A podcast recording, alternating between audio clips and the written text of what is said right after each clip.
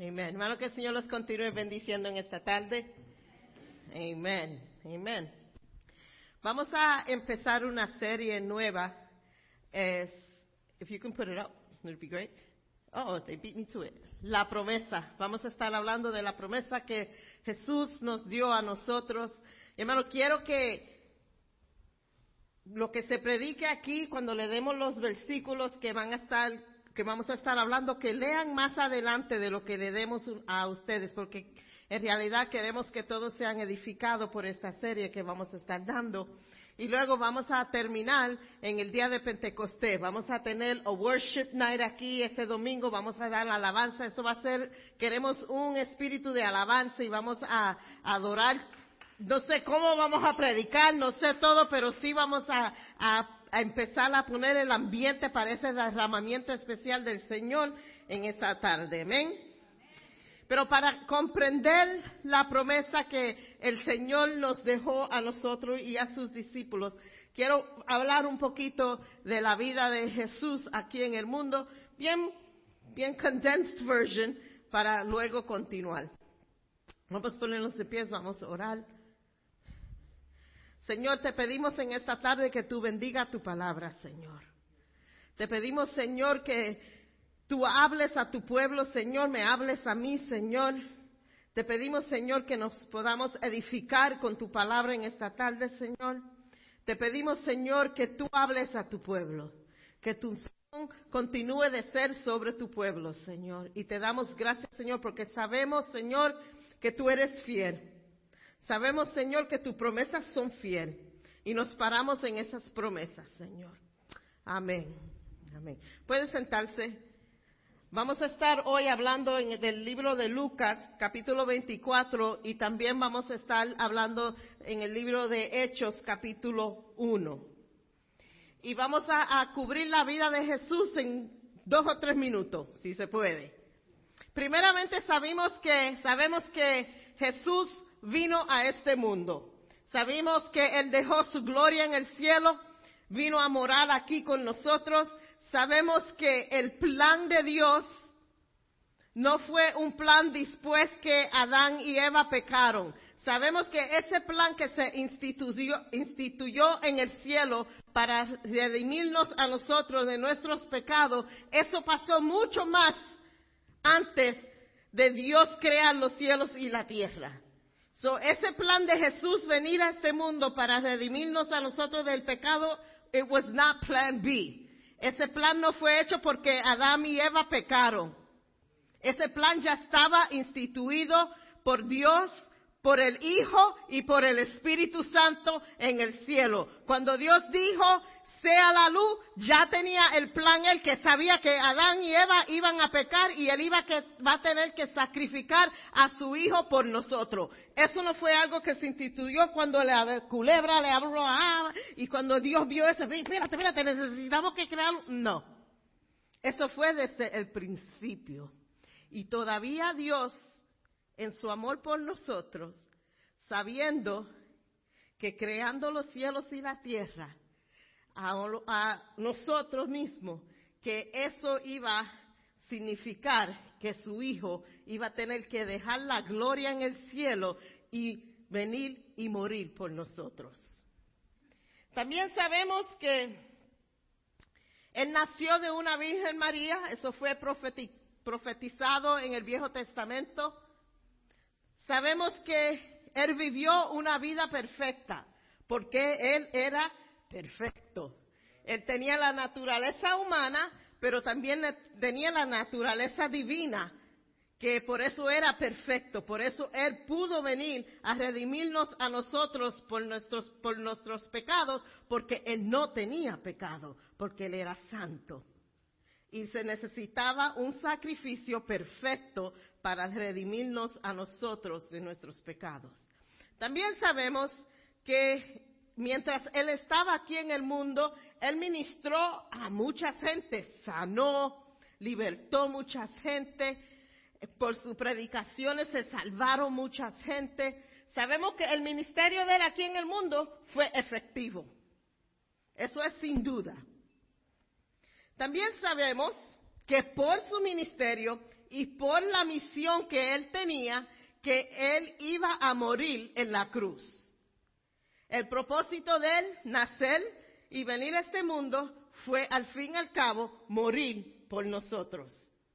Y él fue a la cruz, y él murió, y él resucitó a los tres días, tuvo la victoria sobre la muerte, y después de su resucitación, él andó en este mundo por 40 días, en su cuerpo resucitado, y ministró a los discípulos. Y tuvo, pasó mucho tiempo en esos 40 días con sus discípulos.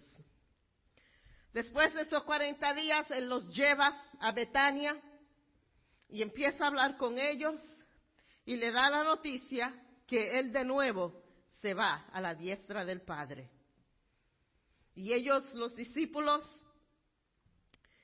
me imagino el corazón de los discípulos, porque tenían a Jesús otra vez con ellos, el que ellos vieron morir, sufrir, el que ellos amaban, y después de ese sufrimiento, de ver la tortura que, Jesús pasó, el resucitar, pasar tiempos con ellos, y ahora otra vez se va. Yo me pongo en los, en el sitio de los discípulos con alguien que nosotros amamos mucho, que se nos va, se muere, y Dios nos trae para atrás. Primeramente, pausa.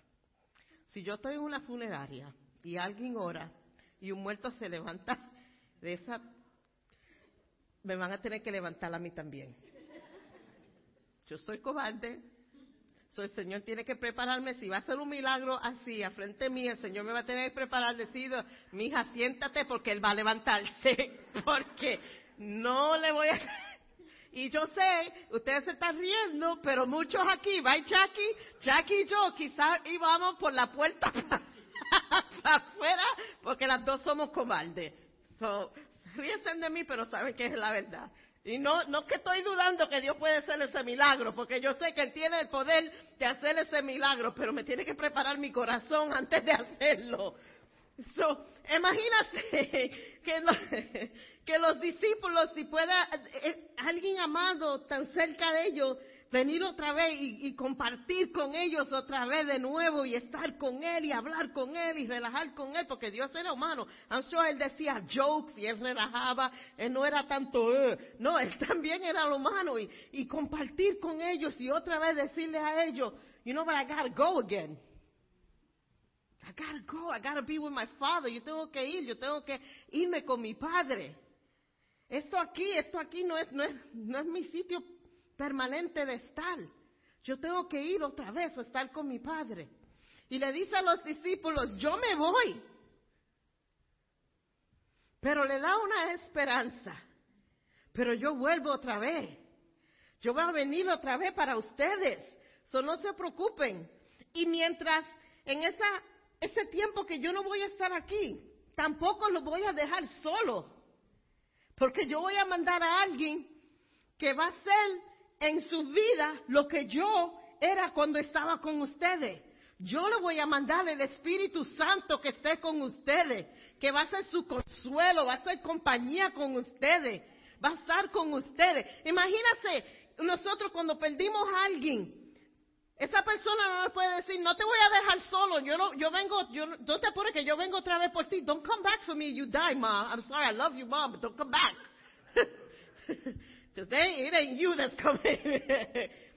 Pero tenemos esa esperanza, eh, ellos le dan esa esperanza. El Dios le da una esperanza a ellos que Él no los va a dejar solo, no lo estaba abandonando.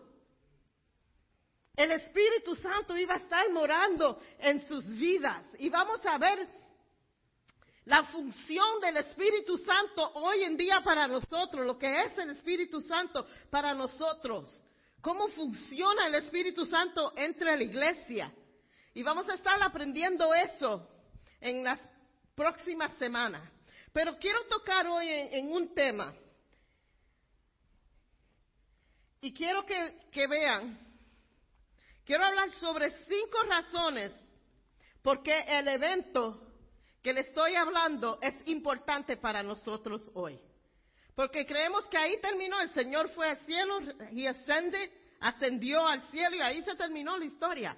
Pero ese evento tiene significado para nuestras vidas hoy. Y quiero tocar en algunos puntos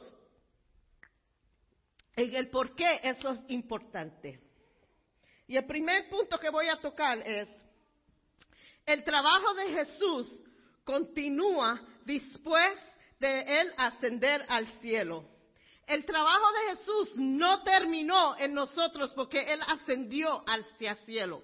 Todavía hoy Él, él está trabajando en nuestras vidas a través del Espíritu Santo. So, él manda el Espíritu Santo que trabaje en, nuestras vidas. Él no cancela el trabajo del Espíritu Santo porque no, excuse me, eso no cancela el trabajo de Jesús en nuestras vidas, porque Padre, Hijo y Espíritu Santo son uno. So, cuando el Espíritu Santo está bregando en nuestras vidas, está haciendo su obra en nosotros, Jesús a través del Espíritu Santo también está ahí trabajando por nosotros. Y Él no está presente ahora, pero estamos nosotros. Y nuestra responsabilidad, nuestro trabajo aquí es en las manos de Jesús, ser los pies de Jesús, ser la boca de Jesús. Nuestro trabajo aquí ahora es por el poder del Espíritu Santo que Jesús mandó terminar la misión que Él ha puesto en nuestros corazones hacer. Sí, Él se fue, pero Él nos dejó una misión. Y la misión que Él nos dejó cuando Él se fue al cielo fue dile a todo el mundo la gran comisión. Él nos dio instrucciones a nosotros, pero no solamente nos da instrucciones, Él nos da el Espíritu Santo, porque combinado el Espíritu Santo con lo que Él ha mandado que nosotros hagamos, es poder. Y podemos hacer esa comisión que Dios ha puesto en nuestras manos. El problema es que la iglesia no está haciendo la misión que Dios le ha puesto a hacer. No somos las manos de Jesús. No somos la boca de Jesús. No somos los pies de Jesús. Porque estamos tan cómodos aquí en la iglesia que hemos cancelado la misión que Dios le ha dado a la iglesia. Y Melissa un día después la voy a tener que poner a predicar porque ella ahí casi predicó mi mensaje entero.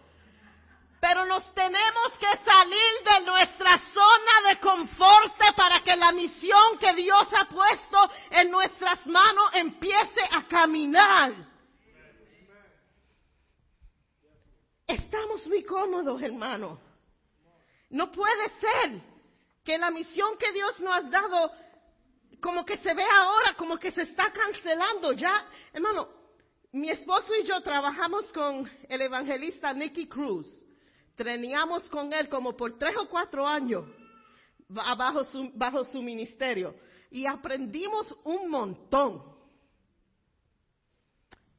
Como dos años atrás o tres, él iba a venir otra vez a Nueva York y vino a Nueva York para hacer una campaña evangelística.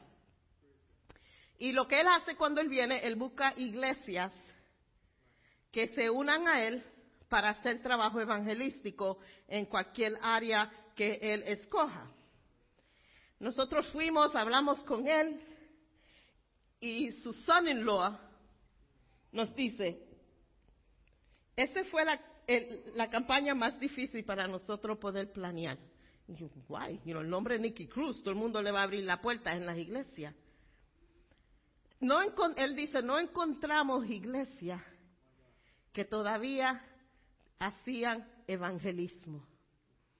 La mayoría de las iglesias que nosotros fuimos nos dijeron que ya ellos no hacen ese ministerio de evangelismo. ¿Para qué entonces? ¿Para qué estamos aquí? Si tú estás sano, tú no necesitas un doctor. So estamos aquí recibiendo, recibiendo, poniéndonos gordo espiritual y no haciendo nada por la obra del Señor.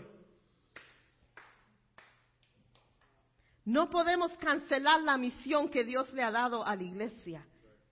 No podemos cancelar eso. Tenemos que salir. Tenemos que hablar de quién es Dios. Tenemos que hablar de las grandezas de Dios. Tenemos que caminar Tenemos que usar nuestras manos para la honra y la gloria de Dios.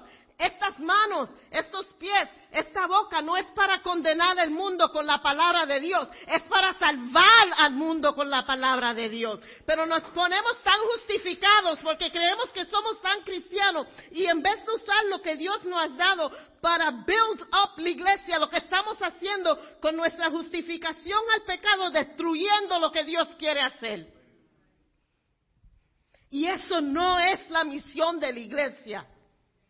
Eso no es el trabajo de la iglesia. Tu trabajo no es condenar.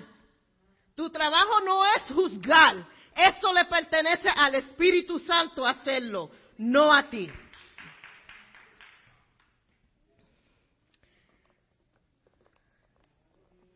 Segundo punto. Él manda el Espíritu Santo a su pueblo. Jesús, después de la resurrección, podemos ver en Lucas 24, capítulo 49. Dice que Él va a mandar la promesa de su Padre sobre ellos para que se y que se quedaran en la ciudad esperando esa promesa. Que no se vayan a empezar a ministrar, que no se vayan a, esperar, que se queden esperando hasta que la unción del Espíritu Santo sea sobre ellos y después que se vayan a ministrar. Porque el Señor te llame hoy no quiere decir que mañana tú estás en la finca trabajando en la hora del Señor. Hay un tiempo que tenemos que buscar la unción del Espíritu Santo para hacer lo que Él nos ha llamado. Si eso fue con la orden de Dios, los discípulos estaban llamados, le dio la misión, y le dice, now you wait. Ahora tú vas a esperar que venga lo que yo te he prometido. Cuando eso venga, entonces te va. Sí, pero nosotros lo tenemos backwards. Nosotros queremos la misión primero, después queremos quizá una relación con Dios y queremos hablar sin esperar la unción. Sin relación no hay misión. Sin relación no hay unción. Y lo que tenemos es un pueblo trabajando sin la dirección del Espíritu Santo. Y en vez de levantar un pueblo, estamos destruyendo un pueblo. En vez de levantar un pueblo en fuerza y en poder, estamos levantando una iglesia débil. Porque no estamos andando en el plan, en la misión que Dios nos dio. Relación con Él, la misión, unción. Una de esas cosas fallan o una de esas cosas faltan en tu vida, no es efectivo lo que tú vas a hacer.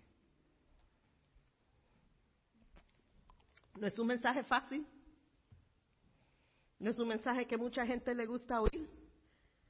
Pero es lo que la palabra de Dios dice. Y hoy en día, lo que la palabra de Dios dice no es lo popular.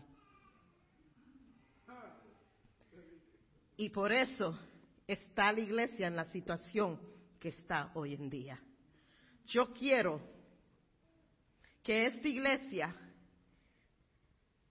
la palabra de Dios sea lo popular.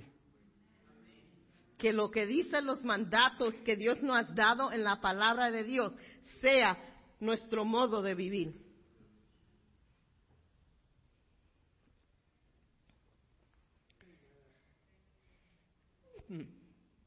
Él manda que, el, que por el Espíritu Santo que esté presente en su pueblo para darle poder para la misión, para transformación, para la unción de las vidas. Él quiere que a través del Espíritu Santo nosotros hagamos nuestra misión porque Él sabe que cuando estamos bajo la unción del Espíritu Santo vamos a ser obedientes a su palabra, porque el Espíritu Santo es representante del Padre y del Hijo. Punto número tres. La ascensión de Jesús es su intronización celestial como rey. ¿Y por qué eso es importante para nosotros?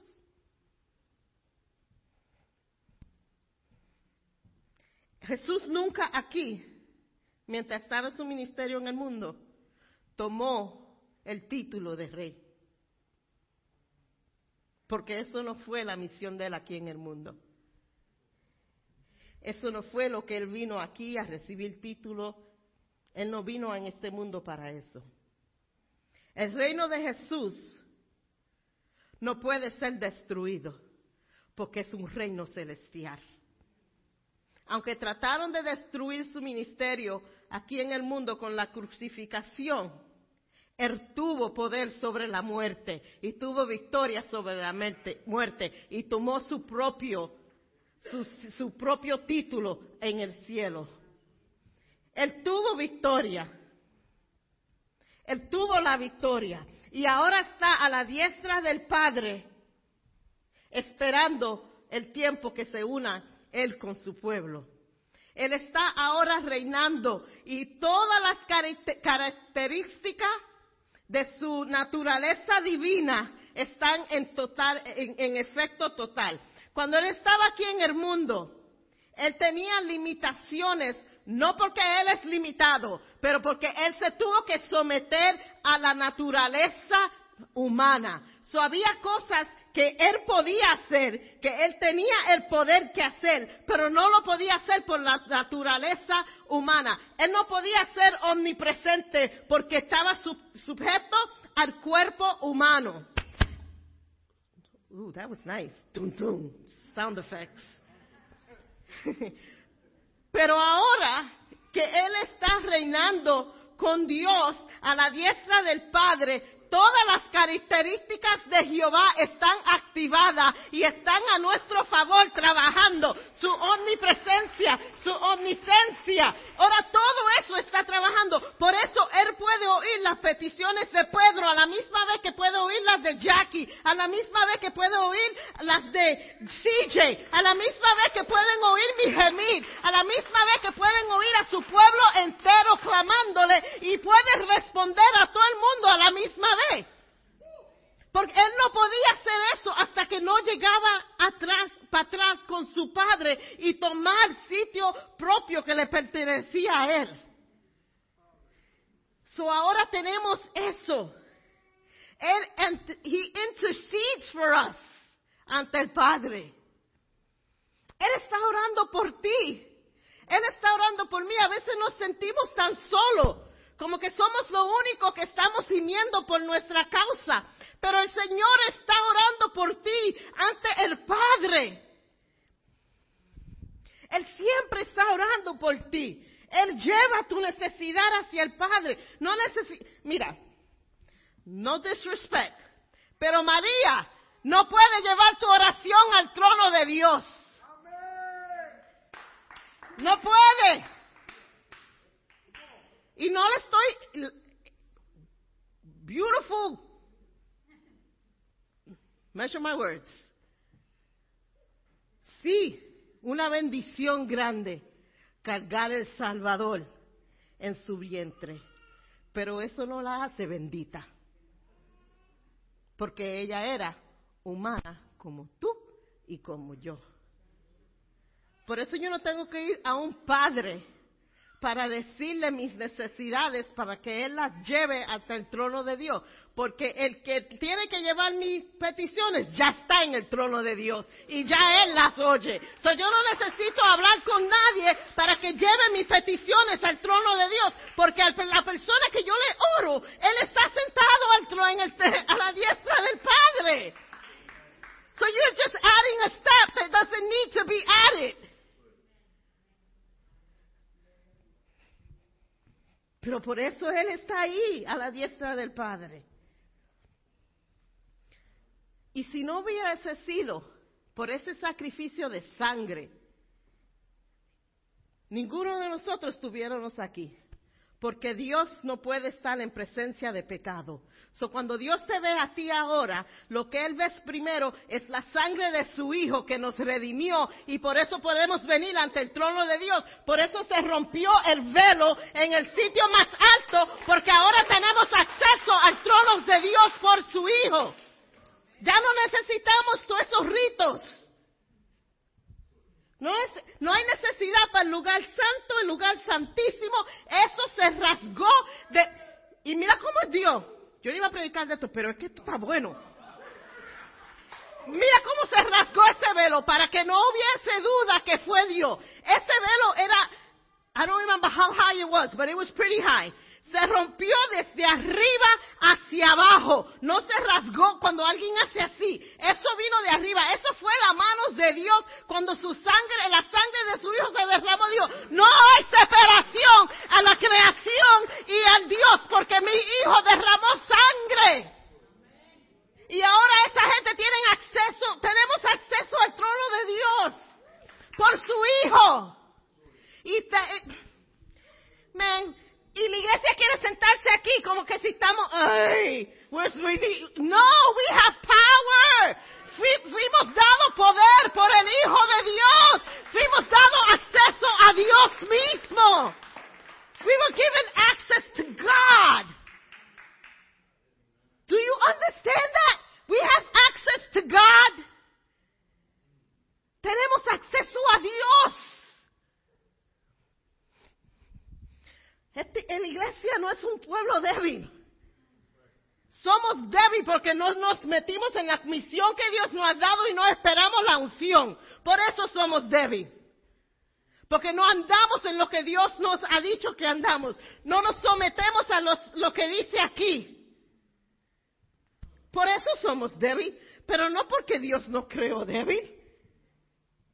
Su muerte, su resurrección y en la posición que Él tomó ahora y tiene ahora es poder para nosotros. Amén. Y hermano, Él no tomó título de rey en el mundo, pero te voy a garantizar, garantizar algo, que la misma forma que Él fue llevado al cielo en una nube, Él va a regresar en una nube. Y cuando Él haga eso, te voy a garantizar que viene con todo el poder del título de rey. Con toda la autoridad de título de rey. Y cuando este día venga, toda rodilla se va a tener que doblar a él. Todo demonio se va a tener que doblar a él. Todo dictator, any atheist, hasta el diablo mismo se va a tener que arrodillar al rey que viene con título para atrás a este mundo. Y él no viene solo porque venimos nosotros para atrás con él a reinar.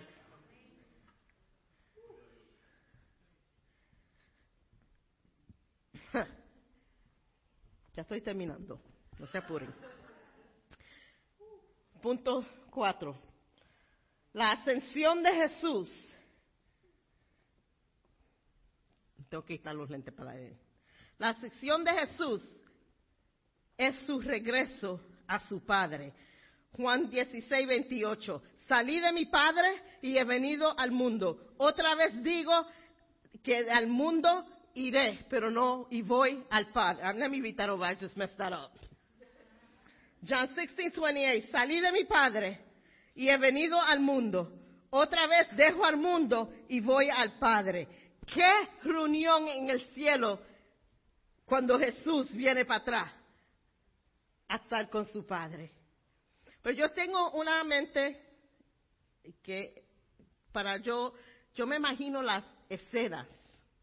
So para mí, la escena de Jesús, despojarse de su gloria para ser, para venir a nacer de una virgen, yo me imagino los ángeles todos preparados.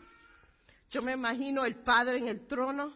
Yo me imagino los ángeles quitándole su corona de gloria, quitándole su manto a Jesús de gloria. Yo me imagino los ángeles parado viéndolo a Jesús salir del cielo para venir a morir, a morir, para venir a nacer como en una virgen.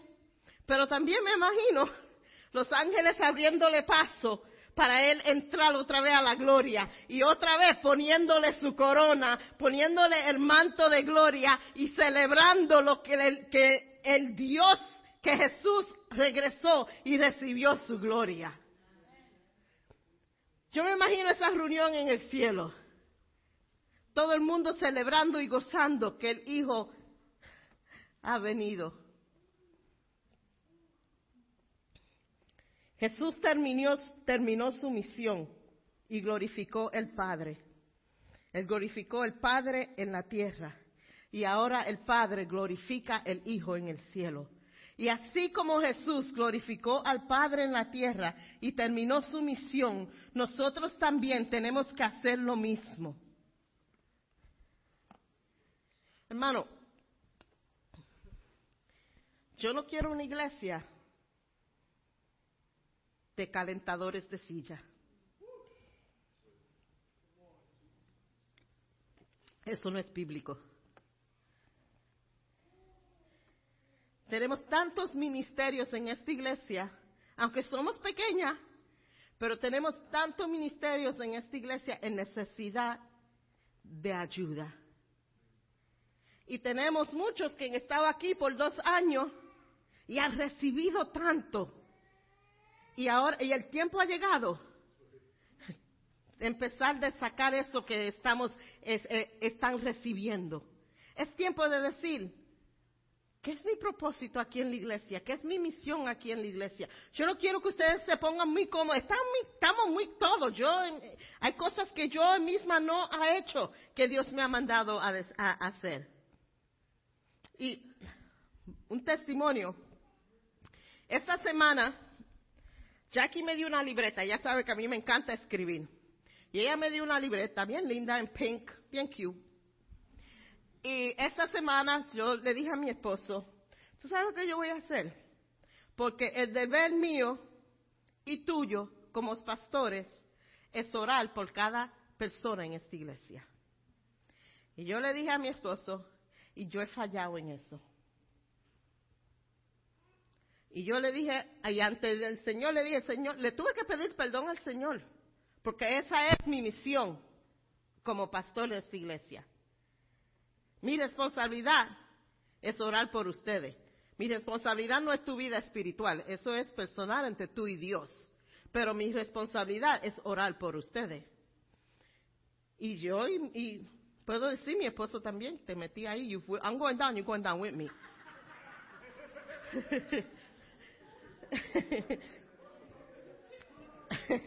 no hemos estado orando como debemos por nuestra congregación.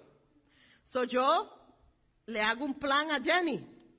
Le digo a Jenny, Jenny, yo quiero que tú cojas todas las peticiones que vienen por Facebook, que los hermanos traen, y tú hagas una hoja y todos los domingos quiero una hoja nueva. Y cada semana va a estar esa hoja en esa mesa allá atrás. Es tu responsabilidad esa hoja y es tu responsabilidad orar.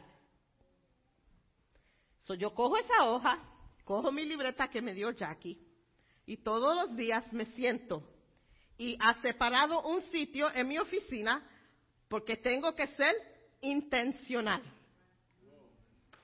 Cojo mi libreta, cojo mi papel, me voy a mi oficina. By the way, I need an ottoman for my office so I can put my legs up while I'm writing.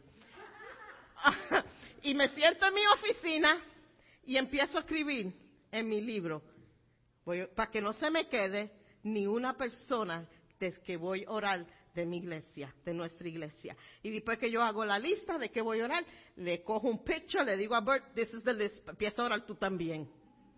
Pero le voy a decir algo, eso se siente, suena ridículo un poquito, o mejor un poquito loco, pero le voy a decir algo, que esta semana mi esposo y yo pudimos orar por cada persona que tenemos en esta iglesia. Le pedí a él que me print out los nombres de todo el mundo. Y toda la semana voy checking, ya oré por esto, ya oré por esto, ya oré por esto.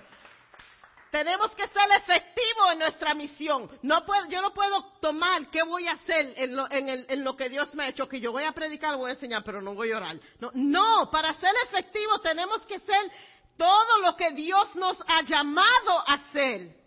Y si tiene que ser algo como escribir en una libreta y escribir, y van a saber algo, que mientras estoy escribiendo los nombres de algunas personas, Dios me, me ha dicho cosas específicas de orar para las personas. Y lo he escrito ahí en, la, en, en, en, en el notebook. Pero a veces tenemos que, no, algo tiene que salir de nosotros para hacer lo que Dios nos ha llamado. No podemos quedarnos sentados, ok, Señor, ¿qué tú quieres que yo haga? ¿Tú quieres que yo ore? Ok, Señor. Ajá.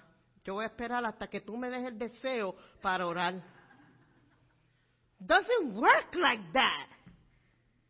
Eso tiene que salir de nosotros, ese deseo de ir al trono de Dios y, y, y, y orar. So, dicho sea de paso, cuando se termine el culto hoy, yo espero una línea de personas que no están efectivamente trabajando en un ministerio que me quieran decir, yo quiero ayudar en algo. ¿Dónde tú quieres? Yo le voy a garantizar que le encuentro un sitio para ustedes bregar y trabajar. Se lo garantizo. Te lo voy a garantizar. Tú no sabes lo que es su misión aquí. Venga la pastora, te doy algo. Y, y quizá no es la misión, pero ahí trabajando en esa área, Dios te va a enseñar lo que Él quiere que tú hagas. Ajá. Ahora no hay muchos amenes, ¿verdad? y quiero terminar con esto. El Ministerio de Música puede pasar. No olvidemos que Jesús ahora mismo está reinando como rey, que Él está envuelto en nuestras vidas, Él está envuelto en este mundo. No estamos aquí solo, Él está envuelto en todo lo que eh, pasa. Por eso tenemos que vivir esta vida en confianza y saber que nuestro labor no es en vano. Lo que estamos haciendo no es en vano. Tu sufrimiento no es en vano. Él lo ve. Él está consciente de lo que tú estás pasando.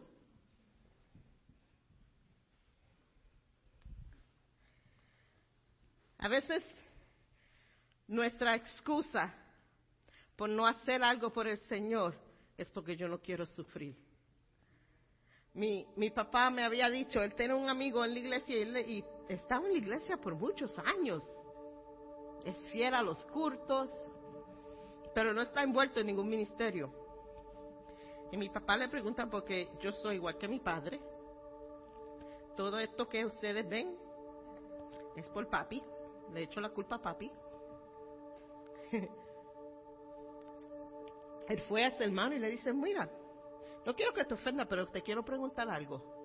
Tú vienes a todos los servicios de oración, siempre eres fiel, pero ¿por qué tú no estás en ministerio?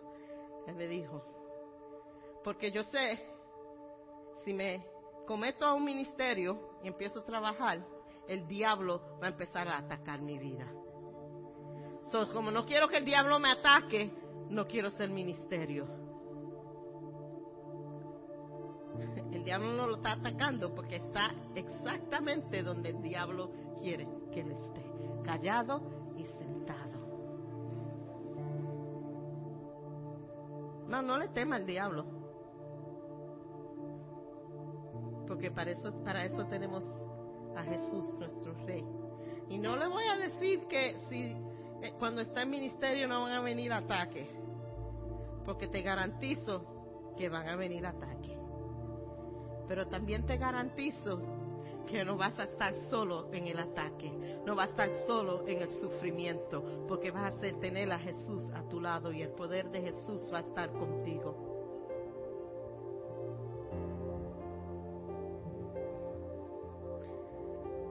nosotros tenemos, no importa cómo se ve la situación, pero nosotros tenemos la esperanza de gloria. Solo tenemos la esperanza que esto aquí no es permanente, que hay una gloria que nosotros vamos a poder entrar con nuestro Dios.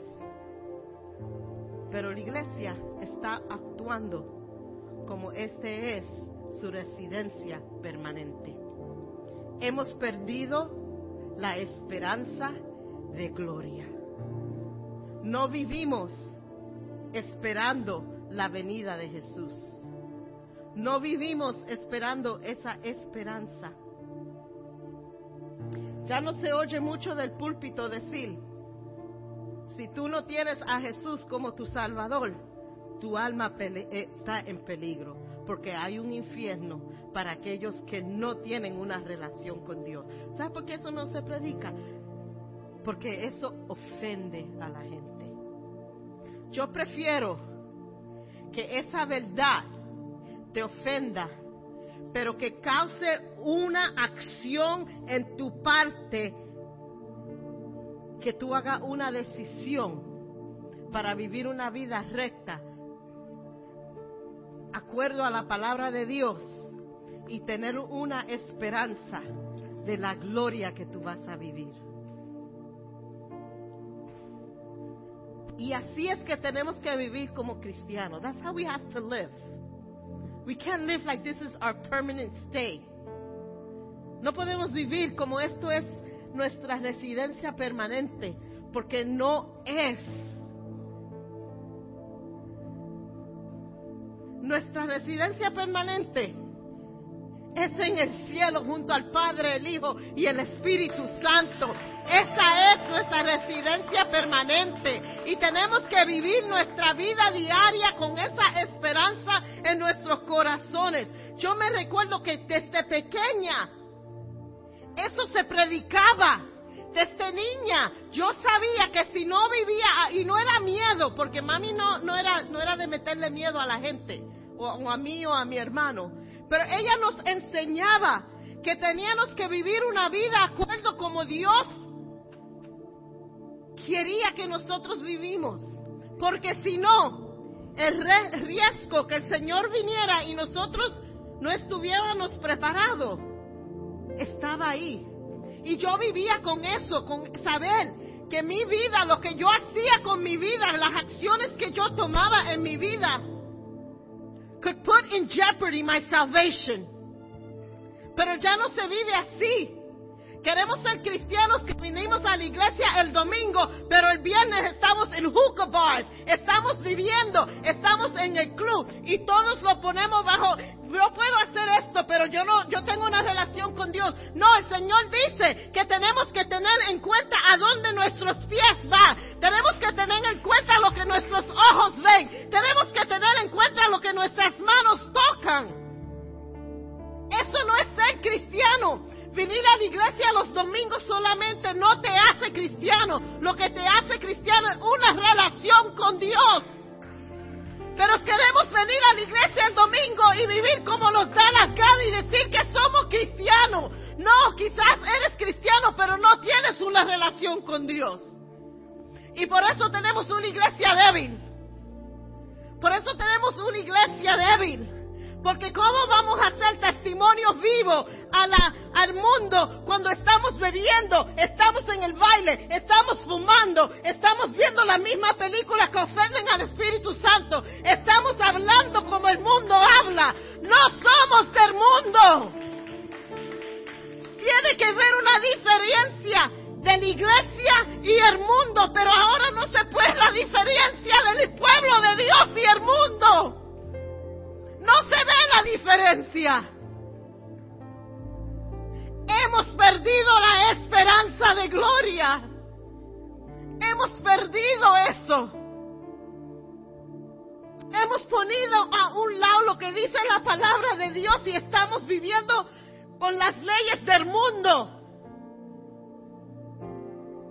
Es tiempo que la iglesia despierte. Es tiempo que la iglesia despierte. Tú eres las manos de Dios ahora en el mundo. You might be the only Jesus some people get to see. But if you're not representing him right, don't even say it. tú quizás eres el único Jesús que la gente van a ver. Pero si no estás viviendo una vida como dice la palabra de Dios, y no es que somos perfectos, no, no me malinterprete lo que yo, porque todos tenemos falta. Pero si no estás viviendo acuerdo de las palabras de Dios, you're representing Jesus so bad.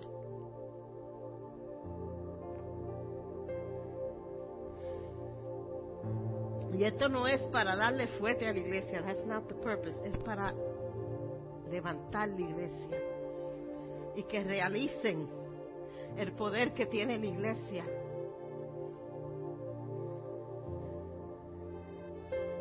En esta tarde te pregunto, ¿qué es tu misión? Te pregunto, ¿cómo tú estás representando a Dios? Te pregunto, ¿has perdido la esperanza de gloria? ¿Vives tu vida cada día anhelando y esperando la venida de Jesús? ¿O ya te has olvidado de eso y te has puesto bien cómodo viviendo en este mundo?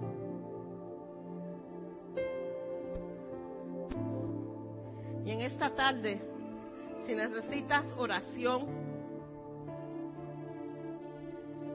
has fallado en tu misión, todos fallamos, le expliqué cómo yo he fallado en mi misión y Dios me lo ha hecho claro, me lo hizo ver claro. A veces le tenemos que pedir a Dios, Señor, enséñame dónde estoy fallando. Y no es que, que nos estamos, a veces estamos haciendo lo que Dios quiere, pero hay algo que no estamos haciendo, que Dios está esperando que te someta a esa parte para que puedas ver la gloria entera de Él en tu vida. Si necesitas oración, te voy a pedir que te pongas de pie. Y vamos a orar.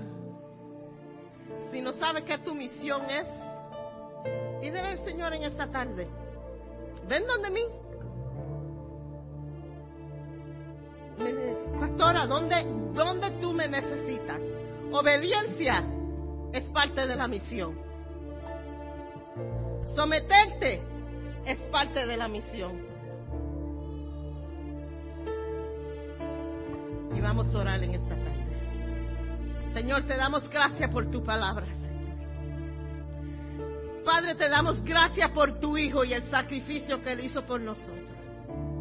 Jesús, te damos gracias por enviar el Espíritu Santo. Señor, sabemos que no estamos haciendo lo que debemos hacer. Sabemos que no hemos tomado la misión que tú nos has puesto en nuestras manos y no estamos caminando en eso, Señor. Y te pedimos, Señor, que en esta tarde tú reveles, que tú nos inquietes a vivir y trabajar en la misión que tú has puesto en nuestros corazones. Que no perdamos la esperanza de gloria. Te pedimos, Señor, de nuevo cada día en nuestras vidas nosotros vivamos anhelando estar en la presencia de nuestro Dios. Te pedimos que tú empieces a awaken, a despertar talentos en nuestras vidas. Te pedimos, Señor, que tú empieces a levantar, despertar propósito en nuestras vidas sueños que hemos cancelado, los activamos de nuevo. En el nombre del Señor. Queremos ser cristianos efectivos para tu gloria. Te pedimos esto, Padre, en tu nombre, y si hay una persona o dos o tres en esta tarde aquí que necesitan reconciliarse contigo, Señor, te pedimos que tú empieces a trabajar en su corazón, en sus mentes, Señor. Y en el nombre del Señor, voy a cancelar el espíritu de creyentes que son calentadores de silla. Cancelo eso en el nombre del Señor. Y en su sitio, creyentes que estén en fuego por la palabra de Dios, en fuego por el propósito de Dios y ansioso a hacer algo por el propósito que Dios ha puesto en sus vidas. Te pedimos esto en tu nombre. Amén y amén.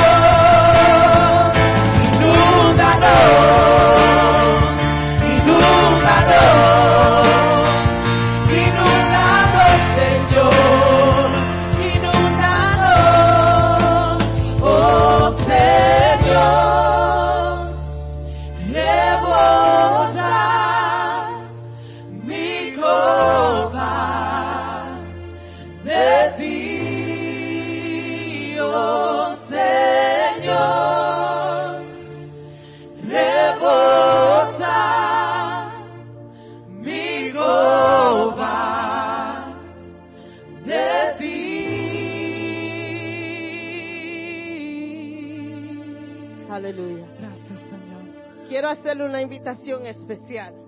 El Señor puso en mi corazón esta semana que todos los lunes, mientras el Ministerio de Música está enseñando, vamos a estar un grupito, el que quiera venir le invito, y vamos a estar orando específicamente por esta iglesia, por la visión de esta iglesia, por nuestro edificio nuevo, nuestro sitio nuevo, y vamos a estar orando, puede si soy solamente yo, voy a hacerlo aquí. Jenny y Pedro se van a unir a mí los lunes, estar orando. No sé si va a ser en la oficina o va a ser en el Annex, pero vamos a estar intercediendo por las necesidades de esta iglesia específicamente.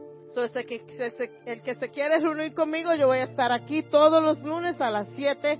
Pueden quedarse 15 minutos, pueden quedarse una hora, pueden quedarse lo que quieran. Vamos a terminar la noche aquí en Alabanza junto al equipo de música, el Ministerio de Música. Vamos a terminar la noche así.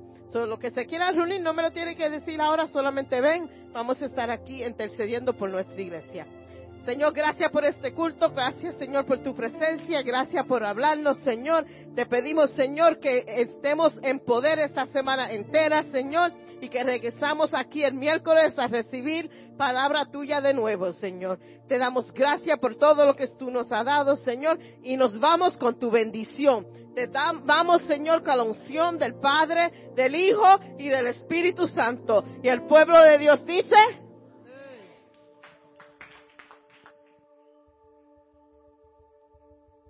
Dios, Dios le bendiga a todos. Eh, unos días atrás, ah, nuestra pastora celebró otro año más. Al aplauso de cumpleaños. Y a la misma vez, Jenny era el cumpleaños de ella la semana pasada. No tuvimos chance de cantar eh, feliz cumpleaños. o vamos a cantar juntos para Jenny y para nuestra pastora Alice. One, two, three. Cumpleaños